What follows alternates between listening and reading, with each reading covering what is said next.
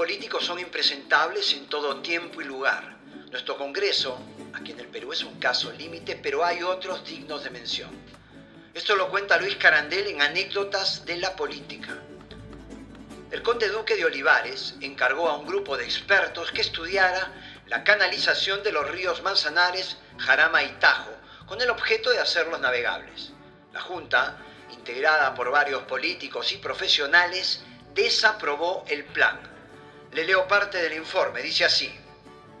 Si Dios hubiese deseado que estos ríos fuesen navegables, con un solo fiat o que se haga, lo hubiese realizado.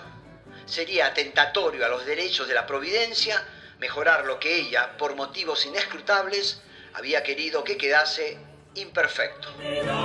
Cosas,